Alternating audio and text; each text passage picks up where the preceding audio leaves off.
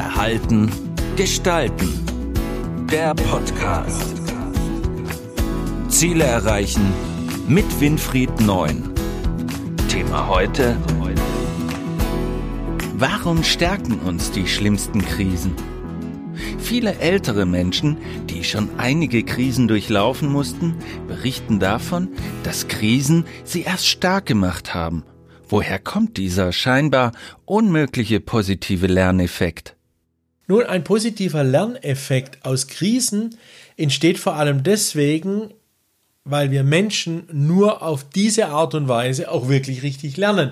Das mag sich jetzt wild anhören für viele von euch, dass wir nicht über Erfolge und über Lernen im Sinne von auswendig lernen viel lernen. Wir lernen schon etwas daraus, aber all das ist Wissen, was wir uns mechanisch aneignen. Aber das wirkliche Erfahrungswissen, was uns in kritischen Situationen immer hilft, diese zu überstehen, dieses Lernen kriegen wir nur über Fehler und Krisen hin. Das heißt, Fehler und Krisen helfen uns, im Erfahrungsgedächtnis oder Extensionsgedächtnis auch entsprechende Inhalte abzuspeichern. Deswegen sollte jeder sich diese Chance geben und nicht Krisen schönreden oder Fehler negieren und sagen, jetzt waren ja die anderen, das war nicht ich, sondern Fehler zu verstehen, warum er sie gemacht hat, Fehler zu durchdringen, ist der beste Lerneffekt, um Erfahrungswissen und damit intuitives Handeln zu stärken. Was stärkt unsere Einstellung, unser Verhalten und unsere Tatkraft in Krisen? Nun, unsere Einstellung und Verhalten und Tatkraft wird durch Krisen, insbesondere jetzt durch die Corona-Krise, dadurch gestärkt, dass wir uns diesen Krisen stellen. Wer Krisen oder vor Krisen davonläuft, der verhindert diese Stärkung. Nur wer die Krise sich anschaut und sagt, okay, es ist wie es ist, alt nach dem Sprichwort, glücklich ist, wer vergisst, was nicht mehr zu ändern ist. Und wenn dieser schon sehr alte Spruch wirklich verinnerlicht wird, dann öffnet man sich auch gegenüber diesen Krisen und sagt, so, und jetzt möchte ich mal sehen, was muss ich denn tun? Was kann ich denn tun? Wie muss ich mein Verhalten ändern? Wie muss ich meine Einstellung ändern, um mit meiner neuen Tatkraft, größeren Tatkraft, diese Krise zu meistern? Worin liegen die besonderen psychologischen Reize zur Stärkung unserer Persönlichkeit durch eine Krise? Nun, die besonderen psychologischen Reize zur Stärkung unserer Persönlichkeit liegen in einer Krise vor allem darin, dass die Krise bei uns Menschen ganz tief in die Erfahrungskiste greifen lässt. Also viele Dinge aus der Vergangenheit werden plötzlich wieder relevant. Viele Dinge, die man irgendwann mal irgendwo mal ausprobiert hat oder am eigenen Leibe schmerzlich erlebt hat, werden hervorgerufen und werden dann verarbeitet sind diese nicht da, wie die Politiker ja immer wieder beteuert haben, ja, so eine Krise wie die Corona-Krise haben wir noch nie gehabt, daher fehlen uns Erfahrungswerte, wie man damit umgeht. Selbst dann können diese Krisen dafür sorgen, dass durch die psychologischen Reize unser Gehirn extrem stimuliert wird und neuronale Vernetzungen aktiv neu ja, gebildet werden oder intensiviert werden. Und diese neuronalen Vernetzungen, die hier aktiviert werden, liegen vor allem in dem Bereich des Frontallappens, wo wir viele Erfahrungswerte, Wahrnehmungen miteinander kombinieren. Krisen fördern das Querdenken. Krisen fördern die Vernetzungsstruktur unserer Denkmaschine in Anführungsstriche, sprich unseres Gehirns. Und diese psychologischen Reize, die durch Leidensdruck, Motivation, Schicksale, äh, Fremdbestimmtheit, wir dürfen nicht ausgehen, müssen zu Hause bleiben, dazu führen, dass Dinge angetickert werden, Bereiche angetickert werden im Gehirn, die bis dato einfach stillschweigend vor sich hin existierten, aber plötzlich eine Besonderheit bekommen. So zum Beispiel das ganze Thema der Wahrnehmung unseres Selbst.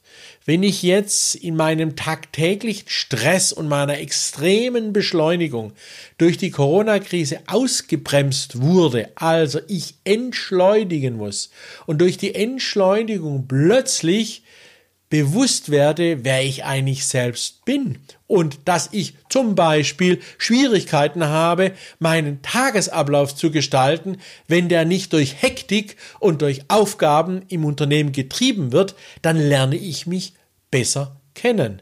Und genau das ist ein psychologischer Reiz. Die Corona-Krise hat uns dazu gezwungen, sich uns mit uns selbst mehr auseinanderzusetzen. Und wir haben uns selber besser kennengelernt. Und dieser Prozess hält immer noch an, denn wir wissen nicht, wann kommt der nächste Lockdown. Wir wissen nicht, wie lange wird Corona unsere Freizeitgestaltung beeinflussen, unsere Urlaubsreisen beeinflussen. Also wir sind immer noch voll mittendrin in dieser Krise und kriegen diesen psychologischen Reiz des beschäftig dich doch mal mit dir selbst und mit deinen wirklichen Fähigkeiten, deinen Wünschen und Zielen denn jetzt hast du die Zeit, jetzt hast du die Möglichkeiten und jetzt ist alles erlaubt. Jetzt kannst du sagen, ich höre auf in dem Job, weil Corona mir gezeigt hat, ich muss was anderes machen. Also jetzt ist es nicht mehr die Gefahr des persönlichen Versagens, was da mitschwingt, sondern der Wunsch, etwas zu ändern. Und diese psychologischen Reize sind im Moment und bei der Corona-Krise sehr, sehr stark. Was sollte jeder wissen, wenn er aus Krisen gestärkt hervorgehen möchte? Wenn ich aus einer Krise gestärkt herauskommen will, dann muss ich ganz, ganz bewusst diese Krise erleben. Das heißt, eine Krise muss dann durchlaufen werden. Auch zum Beispiel eine Trauerkrise oder eine Sterbebegleitung. Das heißt, dort begleitet man den Sterbeprozess bei einem anderen Menschen, den man mag, den man geliebt, den man liebt, der einem wichtig ist.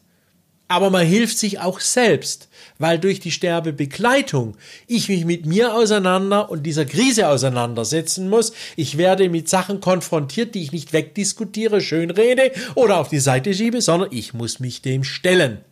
Und das Stellen heißt, ich reife in dieser Krise, weil ich mich mit der auseinandersetze. Und deswegen muss man wissen, nur wenn man sich Krisen stellt, hat man die Chance, aus diesen Krisen heraus gestärkt in die Zukunft zu schauen.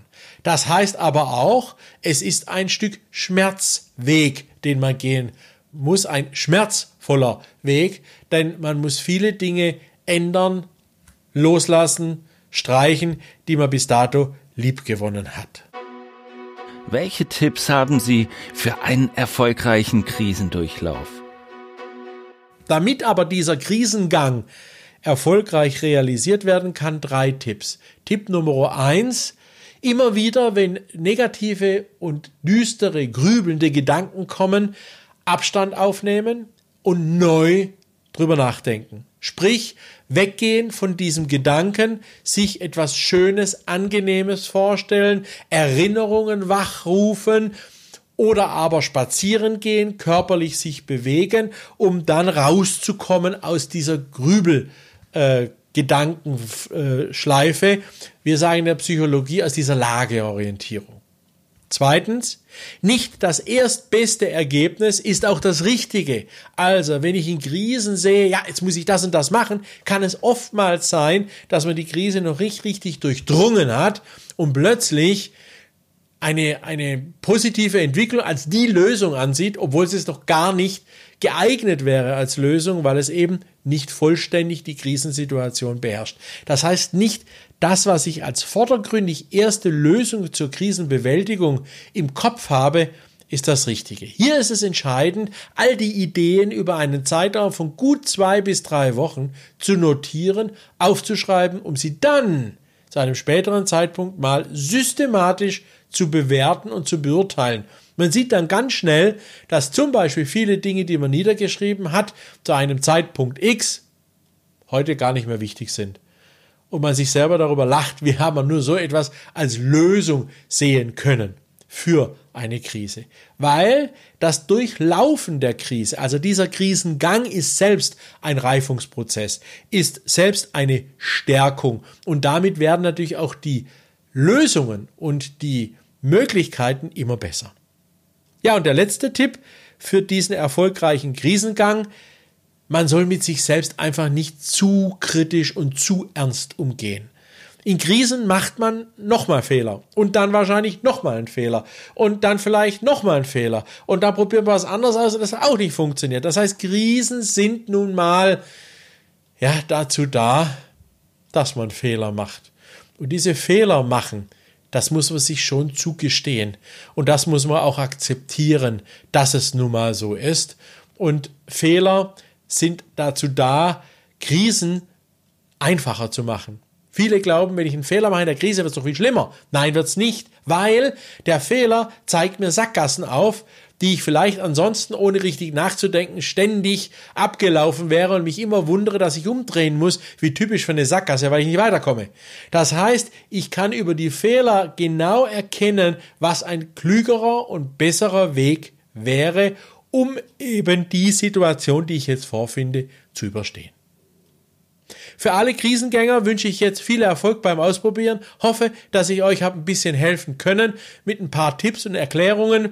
Gerne freue ich mich auf das nächste Mal. Bis dorthin gibt es wieder neue Informationen unter www.neuenzeit.de oder aber www.verhaltengestalten.de. Informiert euch, schreibt mir, chattet mit mir. Ich freue mich für jeden, dem ich ein bisschen was helfen kann und ein bisschen Unterstützung geben kann. Bis dahin, viel Erfolg und auf Wiederhören. Das war Verhalten gestalten, der Podcast für Innovation, Führung, Resilienz und Digitalisierung. Weitere Informationen zu diesen Themen und zu Winfried Neun finden Sie im neuen Zeitmagazin und auf der Website verhaltengestalten.de.